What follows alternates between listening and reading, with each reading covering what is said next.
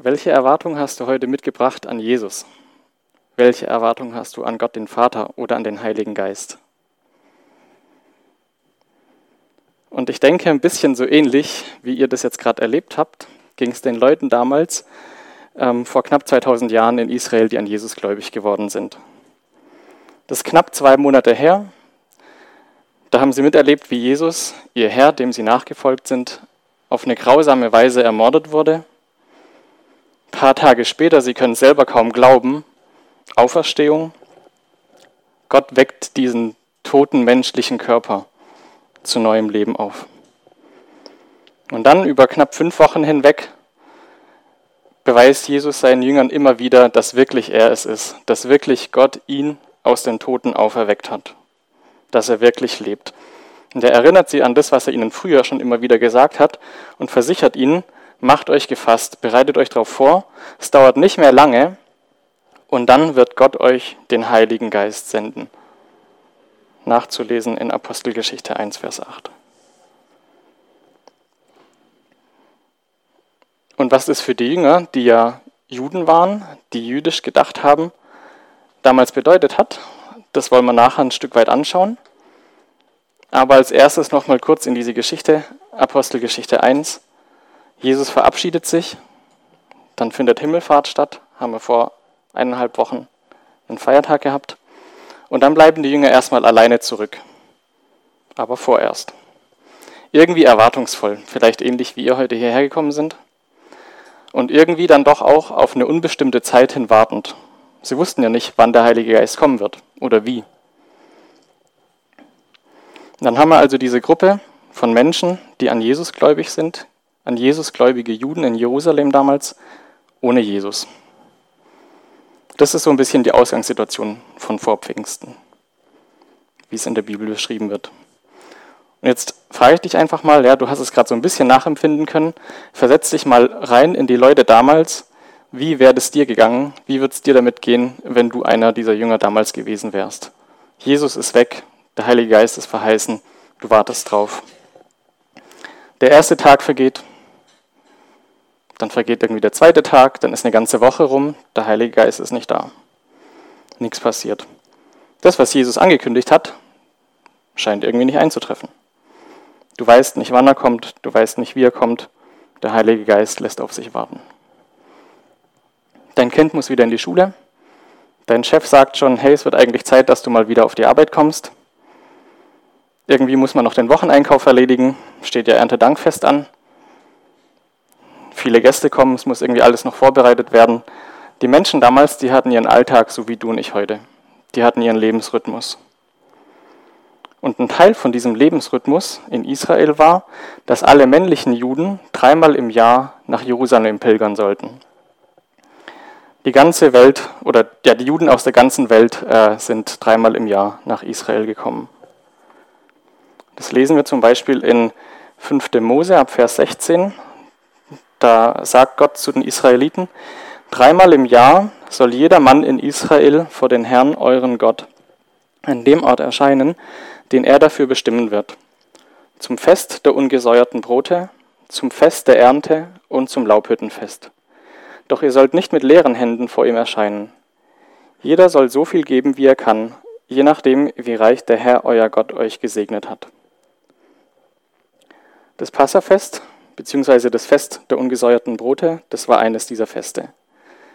Und beim Passafest, da haben sich die Israeliten daran erinnert, wie Gott sie aus der Sklaverei in Ägypten befreit hat.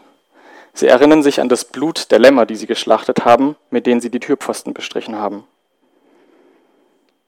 Und dann kann man das auch nachlesen in 2. Mose. Da war das so, dass jedes Haus, an dem dieses Blut von den Lämmern war, an der Eingangstür, da ist Gott verschonend daran vorübergegangen als er die äh, Ägypter gerichtet hat.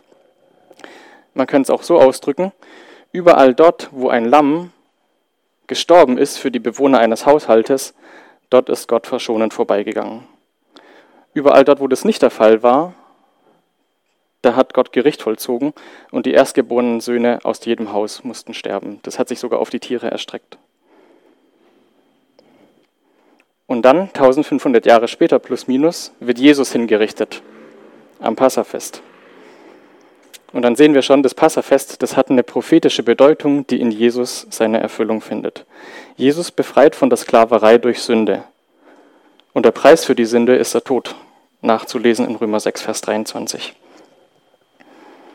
Also Jesus ist dieses Passalam. Jesus ist das Lamm Gottes, wie es auch in Johannes 1, Vers 29 genannt wird oder auch 1. Korinther 5, Vers 7. Und wenn ein Mensch Jesus annimmt und in sein Leben einlädt, dann sieht Gott das Blut von Jesus. Und dann geht er verschonend an diesen Menschen vorüber. Aber wenn nicht, dann nicht. In, zweite, äh, in, in Johannes 5, Vers 24 und Johannes 3, Vers 36, da steht, ich versichere euch, wer meine Botschaft hört und an Gott glaubt, der mich gesandt hat, der hat das ewige Leben. Er wird nicht für seine Sünden verurteilt werden, sondern er ist bereits den Schritt vom Tod ins Leben gegangen. Und alle, die an den Sohn Gottes glauben, haben das ewige Leben. Doch die, die dem Sohn nicht gehorchen, werden das ewige Leben nie erfahren, sondern der Zorn Gottes bleibt weiterhin auf ihnen.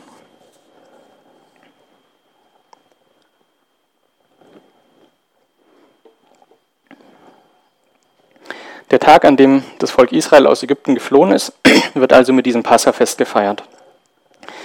Und dann hat Gott den Israeliten gesagt, von diesem Fest aus sollen sie sieben Wochen zählen oder anders ausgedrückt 49 Tage. Und am darauffolgenden Tag, an diesem 50. Tag, beginnt das nächste von diesen drei Wallfahrtsfesten. Das ist das Fest der Wochen oder auch Erntefest genannt. Und der 50. Tag heißt auf Griechisch Pentekoste. Davon kommt das englische Wort Pentekost, auf Deutsch übersetzt Pfingsten. Das heißt, wenn wir in der Bibel von Pfingsten lesen, dann ist es genau dieses Fest, ähm, das Gott im Alten Testament den Israeliten schon mitgegeben hat.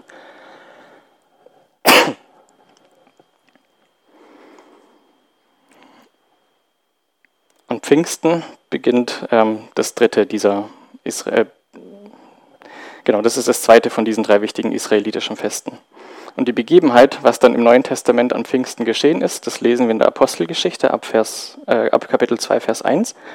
Und da heißt es, am Pfingsttag waren alle versammelt. Plötzlich ertönte vom Himmel ein Brausen wie das Rauschen eines mächtigen Sturmes und erfüllte das Haus, in dem sie versammelt waren. Dann erschien etwas, das aussah wie Flammen, die sich zerteilten, wie Feuerzungen, die sich auf jeden einzelnen von ihnen niederließen. Alle Anwesenden wurden vom Heiligen Geist erfüllt und fingen an, in anderen Sprachen zu sprechen, wie der Heilige Geist es ihnen eingab. Damals lebten in Jerusalem gottesfürchtige Juden aus vielen Ländern, die, die zum Fest eben nach Israel gekommen sind aus der ganzen Welt. Als sie das Brausen hörten, liefen sie herbei. Bestürzt hörte jeder von ihnen die Versammelten in seiner eigenen Sprache reden. Außer sich vor Staunen riefen sie, wie kann das sein? Diese Leute stammen alle aus Galiläa, und doch hören wir sie in den Sprachen der Länder sprechen, in denen wir geboren wurden. Da stehen wir, Pater, Meder, Elamiter, Leute aus Mesopotamien, Judäa, Kappadokien, Pontus, Provinz Asia, Phrygien, Pamphylien, Ägypten, aus den Gebieten von Libyen und der Gegend von Kyrene, Besucher aus Rom, Juden sowie die zum Juden übergetretenen, Kreter und Araber. Wir hören alle die Leute in unserer eigenen Sprache über die Taten Gottes reden. Erstaunt und verwirrt standen sie da. Da trat Petrus mit den Elfen, mit den elf anderen Aposteln vor und rief der Menge zu. Hört zu, ihr jüdischen Männer und ihr Einwohner von Jerusalem. Ich will euch etwas sagen. Manche von euch meinen, diese Leute seien betrunken. Das ist nicht wahr. Um neun Uhr morgens betrinkt man sich nicht. Nein, was ihr heute Morgen seht, ist vor vielen Jahrhunderten von dem Propheten Joel vorausgesagt worden. In den letzten Tagen, spricht Gott, werde ich meinen Geist über alle Menschen ausgießen. Eure Söhne und Töchter werden Weissagen. Eure jungen Männer werden Visionen haben und alte und eure alten Männer prophetische Träume. In diesen Tagen werde ich meinen Geist sogar über alle meine Diener, ob Mann, ob Frau, ausgießen, und sie werden Weissagen. Und ich werde Wunder tun oben am Himmel und Zeichen unten auf der Erde, Blut und Feuer und Rauchwolken. Die Sonne wird verfinstert werden und der Mond blutrot, ehe der große und herrliche Tag des Herrn anbricht und jeder, der den Namen des Herrn anruft, wird gerettet werden. Hört zu, ihr Männer aus Israel, Ihr alle wisst, dass Gott durch Jesus von Nazareth große Taten und Wunder und Zeichen wirkte und ihn dadurch vor allen bestätigte.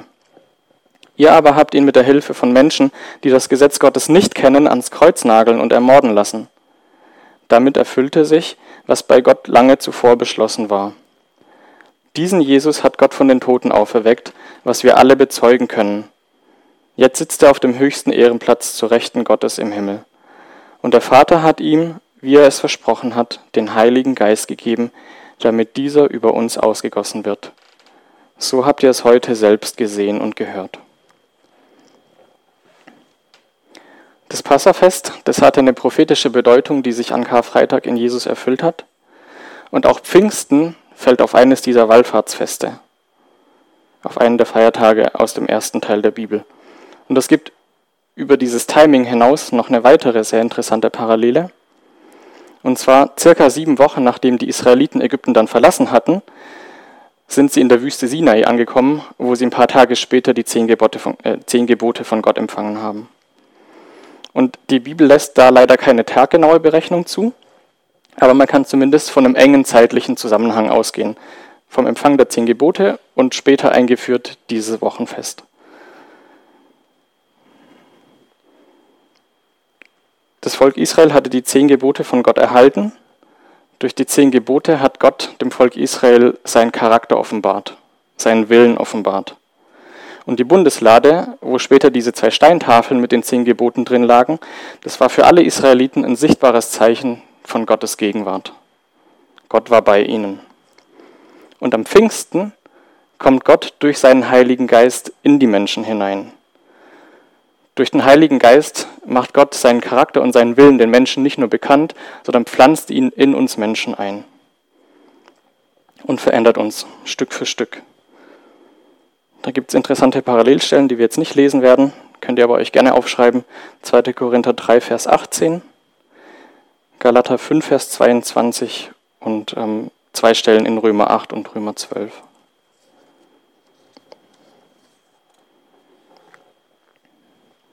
Und für uns ist es ja heute so, wir sind jetzt irgendwie 2000 Jahre später, ja, wir schauen mit viel zeitlichem Abstand auf diese Ereignisse zurück. Wir haben das ganze Neue Testament, wir können die Apostelgeschichte lesen und sehen, wie es weiterging. Aber für die Nachfolger von Jesus war ja damals alles völlig neu. Sie waren Juden, die haben jüdisch gedacht, die waren vom Alten Testament geprägt, von dem Teil, ja genau, von diesem ersten Teil der Bibel. Und wenn wir jetzt uns ein bisschen hineinversetzen wollen in die Leute, um besser zu verstehen, was Pfingsten und die Verheißung, die Jesus gegeben hat, für die Juden damals bedeutet hat, müssen wir also ein bisschen ins Alte Testament schauen. Das, was wir dort über den Heiligen Geist erfahren, ist das, was die Jünger von Jesus damals wussten. Zum Beispiel, Gottes Geist ist von Anfang an in der Geschichte der Menschheit mitbeteiligt. Das steht in Genesis in 1. Mose 1 ab Vers 1 und 2. Am Anfang schuf Gott den Himmel und die Erde. Die Erde aber war wüst und öde. Finster war es über den Wassern. Und der Geist Gottes, das hebräische Wort, das da steht, ist Ruach, schwebte über der Wasseroberfläche. Oder später in Vers 26, da sprach Gott, wir wollen Menschen schaffen, nach unserem Bild, die uns ähnlich sind. Sie sollen über die Fische im Meer, die Vögel am Himmel, über alles Vieh, die wilden Tiere und alle Kriechtiere herrschen. So schuf Gott den Menschen nach seinem Bild. Nach dem Bild Gottes schuf er sie. Als Mann und Frau schuf er sie. Da formte Gott der Herr aus der Erde den Menschen und blies ihm den Atem des Lebens in die Nase. So wurde der Mensch lebendig. Auch da wieder das hebräische Wort, das dahinter steckt, ist Ruach. Also Geist ist Ruach, Atem ist Ruach. Das ist, wie der Heilige Geist erstmalig auftritt. Der Heilige Geist ist also seit der Schöpfung an mitbeteiligt, gibt Leben und ihm steckt, in ihm steckt eine Schöpferkraft, tote Materie lebendig zu machen.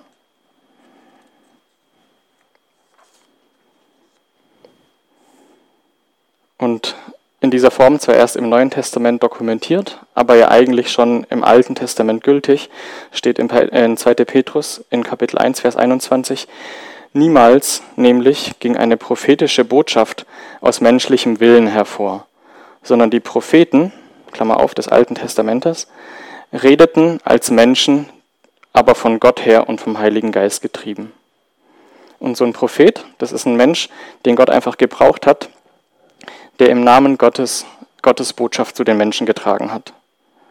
Wenn Gott im Alten Testament mit den Menschen reden wollte, dann hat er das manchmal selbst gemacht, wie bei den zehn Geboten, aber ganz oft hat er eine einzelne Person berufen und zum Volk Israel gesendet. Und dieser Prophet war praktisch der Mund Gottes für das Volk Israel. Und da gab es eine ganze Reihe an solchen Männern. Einer von ihnen hieß Jesaja.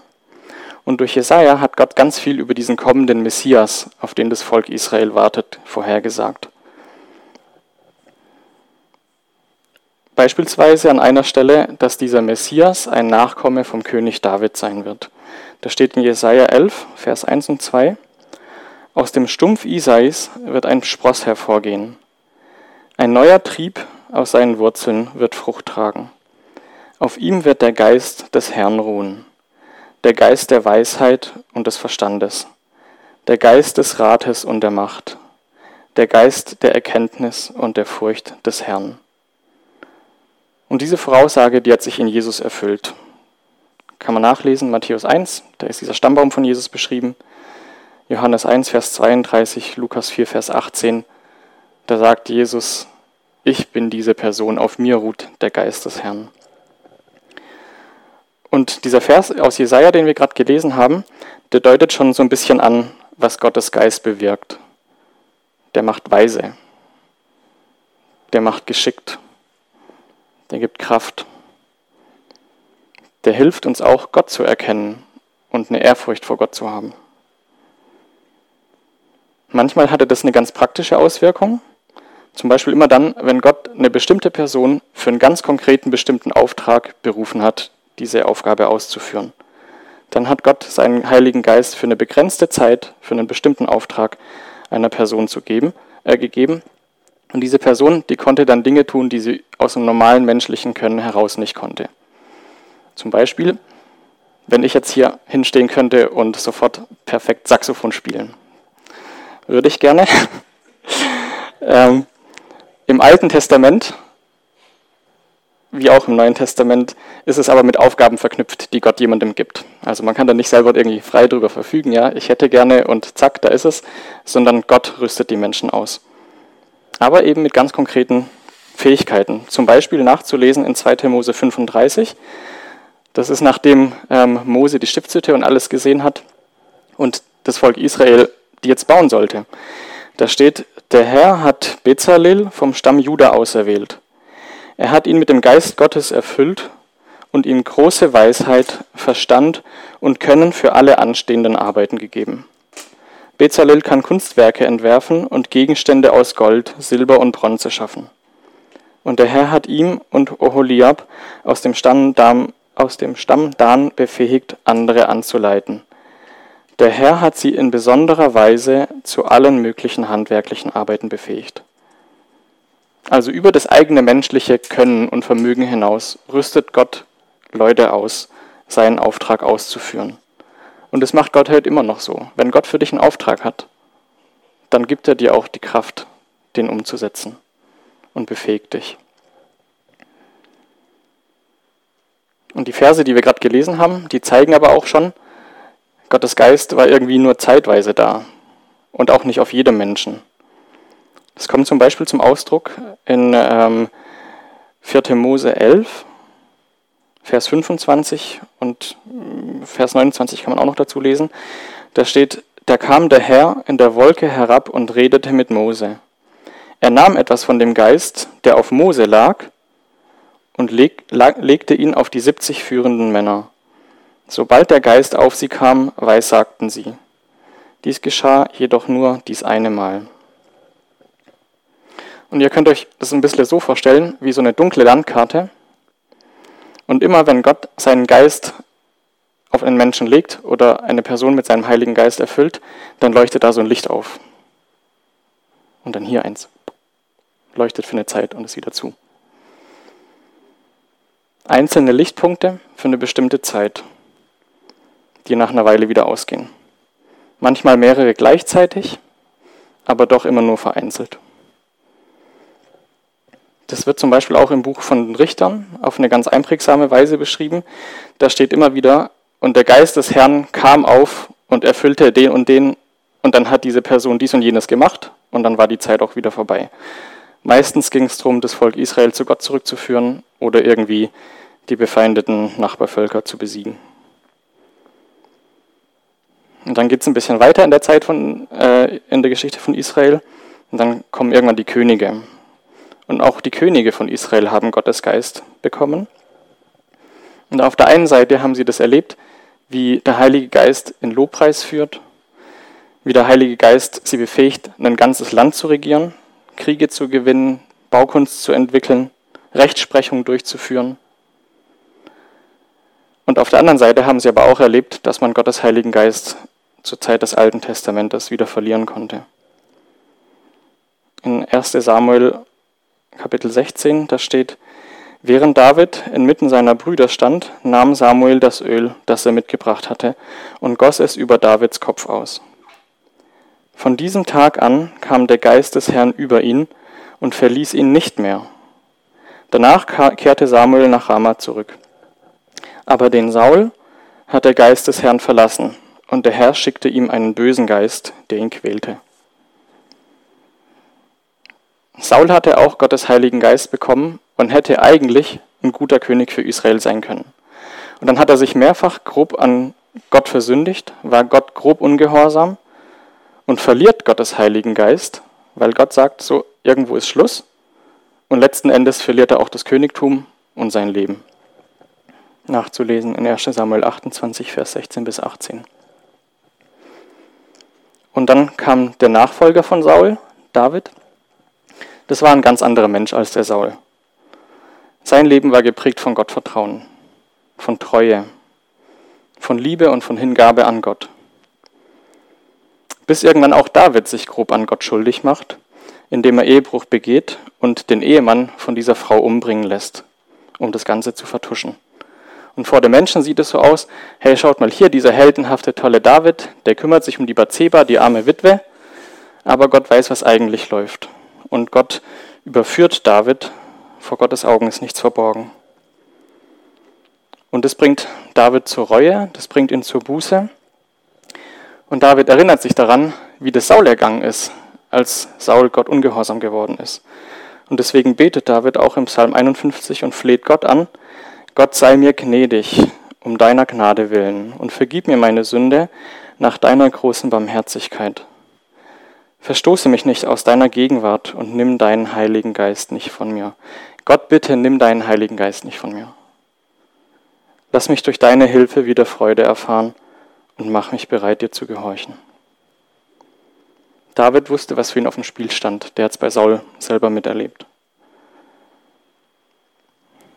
Und dann kommt eine lange Zeit, wo Gott durch seinen Heiligen Geist immer und immer und immer und immer und immer wieder durch die Propheten zum Volk Israel spricht. Gott spricht in das Leben der Leute rein. Gott spricht Dinge aus über die Zukunft. Spricht von seinem Heiligen Geist durch Joel, der irgendwann alle Menschen erreichen wird. Spricht über den Messias, der kommen wird.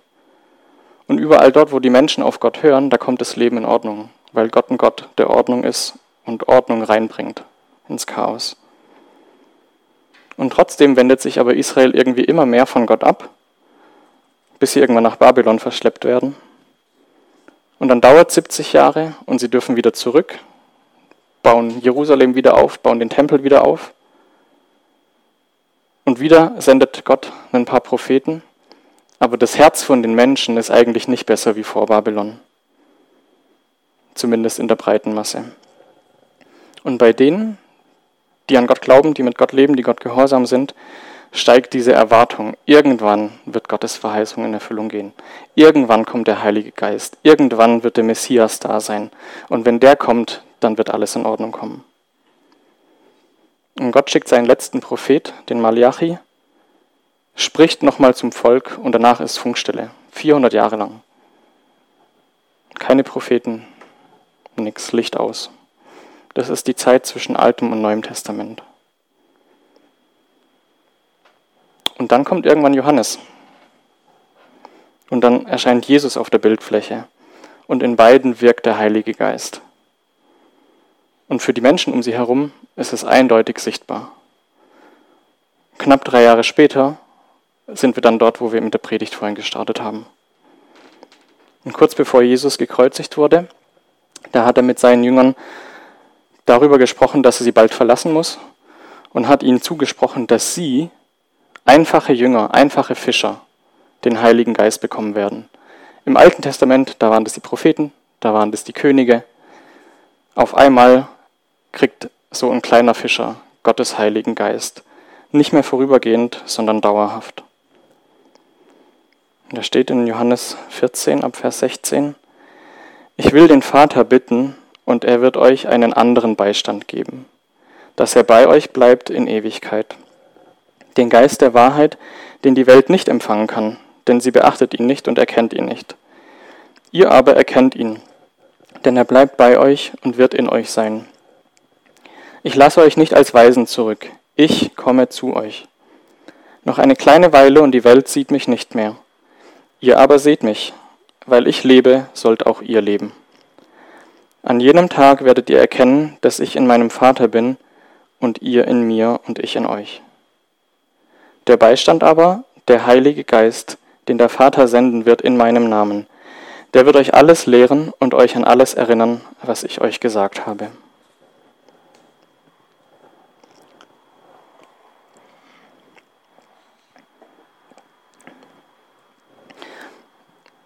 Nicht in dieser Ausführlichkeit, aber doch immer wieder wiederholt Jesus das seinen Jüngern gegenüber und versichert ihnen, Gottes Geist wird kommen. Ihr werdet ihn erhalten. Und vielleicht können wir uns jetzt so ein bisschen zumindest in die Jünger reinversetzen, mit all dem, was sie vom Alten Testament wussten und auch mit dem, was sie bei Jesus selbst gesehen und miterlebt haben. Diese gespannte Erwartung, dass ihnen endlich Gottes Verheißung zugänglich gemacht wird. Und dann kommt Pfingsten. Endlich, endlich, endlich ist es soweit. Wirklich ein Meilenstein in Gottes Heilsgeschichte, weil hier sich etwas Grundlegendes ändert. Gottes Gegenwart erfüllt die Menschen. Gottes Heiliger Geist zieht in die Menschen ein, die zu Jesus gehören. Das ist die Geburtsstunde der Gemeinde. Deswegen haben wir vorhin gesungen. Ohne Pfingsten wären wir heute nicht da. Und seit Pfingsten gibt es nicht mehr diese einzelnen Lichter, hier eins und dort eins, sondern seit Pfingsten ist es ein Licht, das sich ausbreitet über die ganze Welt. Von Mensch zu Mensch zu Mensch zu Mensch. Und jedes Mal, wenn ein Mensch Jesus in sein Leben reinlässt, ein bisschen weiter. Bis heute ist der Heilige Geist elementar für die Existenz von uns als Gemeinde oder für das Leben als Christ von jedem Einzelnen von uns. Und obwohl das so ist, gibt es eigentlich kaum ein Thema, wo es so viel Spaltung, so viel unterschiedliche Meinungen gibt über, wie über den Heiligen Geist. Die Frage nach dem Heiligen Geist zerreißt Gemeinden. Und das, obwohl der Heilige Geist eigentlich derjenige ist, der Einheit schafft unter den Christen. In 1. Korinther Vers 12, Kapitel 12, Vers 13, da steht, denn wir sind ja alle durch einen Geist in einen Leib hineingetauft worden. Ob wir Juden sind oder Griechen, Knechte oder Freie, wir sind alle getränkt worden zu einem Geist. Und in Epheser 4, Vers 3, seid eifrig darum bemüht, die Einheit des Geistes zu bewahren durch das Band des Friedens. Und es gibt viele, viele, viele Fragen rund um den Heiligen Geist. Vielleicht geht es dir auch so, dass du irgendwie schon einiges gehört hast, hast schon einiges miterlebt, ähm, einiges irgendwie selbst erfahren und vieles ist trotzdem irgendwie noch unklar. Du kennst Gottes Geist und dann irgendwie doch nicht so. Und wenn das so ist, dann bleib jetzt noch mal kurz aufmerksam für den letzten Teil von der Predigt. Ich kann auf jeden Fall nicht alle deine Fragen beantworten. Da wird eine Woche Bible Teaching nicht ausreichen. Ähm, aber vielleicht kann ich eine Frage beantworten. Vielleicht kann ich so ein bisschen mehr Klarheit an der einen oder anderen Stelle reinbringen. Ich würde gerne ähm, genau für diesen letzten Part den Fokus auf das legen, was uns als Christen oder als Gemeinde heute betrifft. Und für mich persönlich sind das tatsächlich auch ein bisschen wie so Schlüsselfaktoren. Und wenn man das verstanden hat und verinnerlicht hat, dann sind manche andere Fragen vielleicht auch zweitrangig.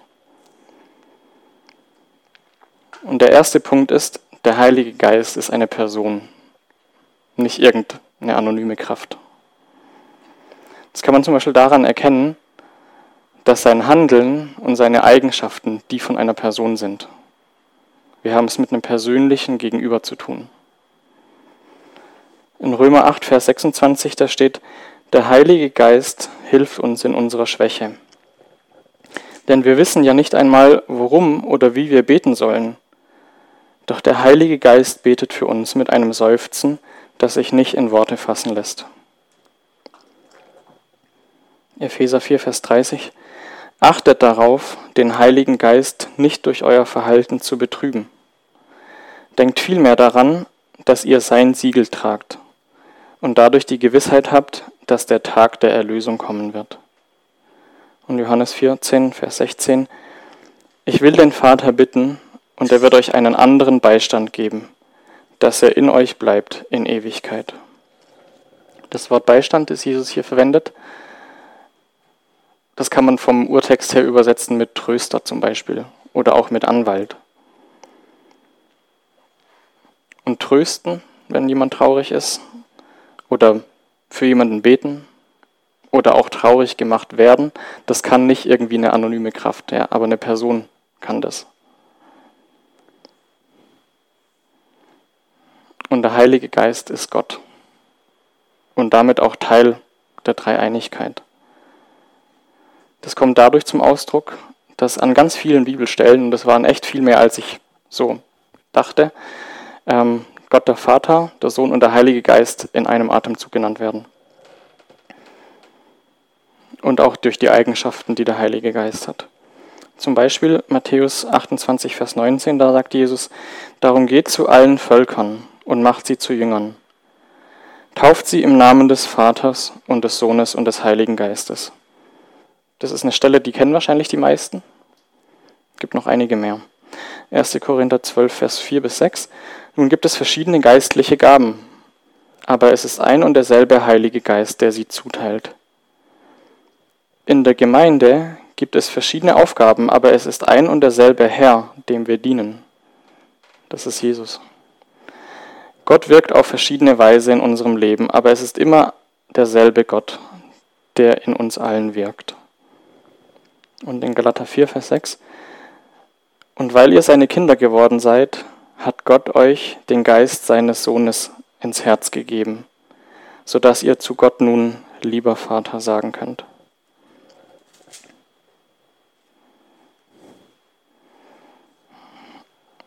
Ein weiteres Schlüsselelement für mich, der Heilige Geist verherrlicht immer Jesus.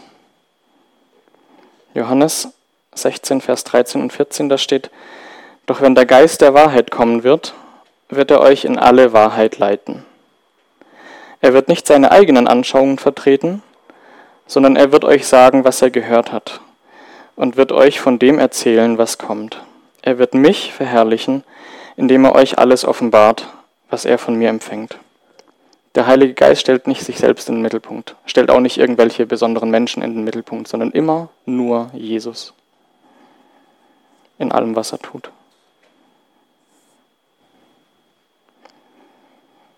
Der Heilige Geist macht uns Jesus ähnlicher. In Galater 5 ab Vers 22 da steht, wenn dagegen der Heilige Geist in unserem Leben herrscht, wird er eine ganz andere Frucht in uns wachsen lassen.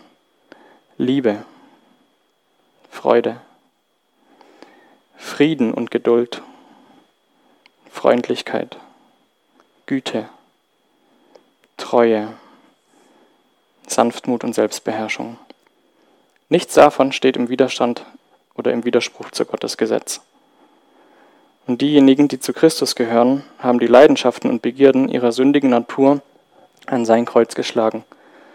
Wenn wir jetzt im Heiligen Geist leben, dann sollten wir ihn auch alle Bereiche unseres Lebens bestimmen lassen. Der Heilige Geist vereint uns Christen. in Epheser 4, Vers 3, das hatten wir vorhin schon kurz. Seid eifrig darum bemüht, die Einheit des Geistes zu bewahren durch das Band des Friedens. In anderen Worten, setz alles daran. Setz dich dafür ein, diese Einheit zu bewahren. Du musst diese Einheit nicht schaffen, sondern der Heilige Geist schafft diese Einheit. Dein und mein Auftrag ist es, das zu bewahren. Oder in Philippa 1, Vers 27, ihr sollt so leben, wie es der Botschaft von Christus entspricht. Ob ich komme, schreibt der Paulus, und euch wieder sehe, oder ob ich nun nur von euch höre, haltet äh, im Geist fest zusammen und kämpft gemeinsam für den Glauben an die Botschaft Gottes. Und es gibt noch viele andere Punkte, die man da aufführen könnte. Das ist echt eine Fülle, wenn man sich damit auseinandersetzt. Aber ich habe zum Abschluss noch einen Punkt. Der Heilige Geist ist Gottes Garantieversprechen an dich und an mich, dass wir errettet sind. In 2. Korinther 1, Vers 21 und 22, da steht, Gott aber, der uns zusammen mit euch in Christus Jesus festgegründet und uns gesalbt hat, er hat uns auch versiegelt und das Unterpfand des Geistes in unsere Herzen gegeben. Epheser 1, Vers 13. In ihm seid auch ihr, nachdem ihr das Wort der Wahrheit, das Evangelium eurer Errettung gehört habt. In ihm seid auch ihr, als ihr gläubig wurdet, versiegelt wurden worden mit dem Heiligen Geist der Verheißung. Und 4 Vers 30. Und betrübt nicht den Heiligen Geist Gottes, mit dem ihr versiegelt worden seid für den Tag der Erlösung. So ein Siegel, das macht genau zwei Sachen. Das bezeugt die Echtheit einer Sache, ja, so wie wenn ein Notar irgendwas beglaubigt, dann kommt da ein Siegel drauf. Und es zeigt, wem eine Sache gehört, wer Anspruch darauf hat. Und wenn du an Jesus gläubig geworden bist, dann hat Jesus dir bei deiner Bekehrung seinen Heiligen Geist gegeben, hat dich damit versiegelt. Der bestätigt dir damit die Echtheit deines Glaubens, die Echtheit deiner Bekehrung und er unterstreicht damit, dass du jetzt ihm gehörst. Und wenn du Jesus nicht angenommen hast, dann hast du heute die Möglichkeit, es zu tun. Jesus wartet auf dich. Und die Frage ist, worauf wartest du?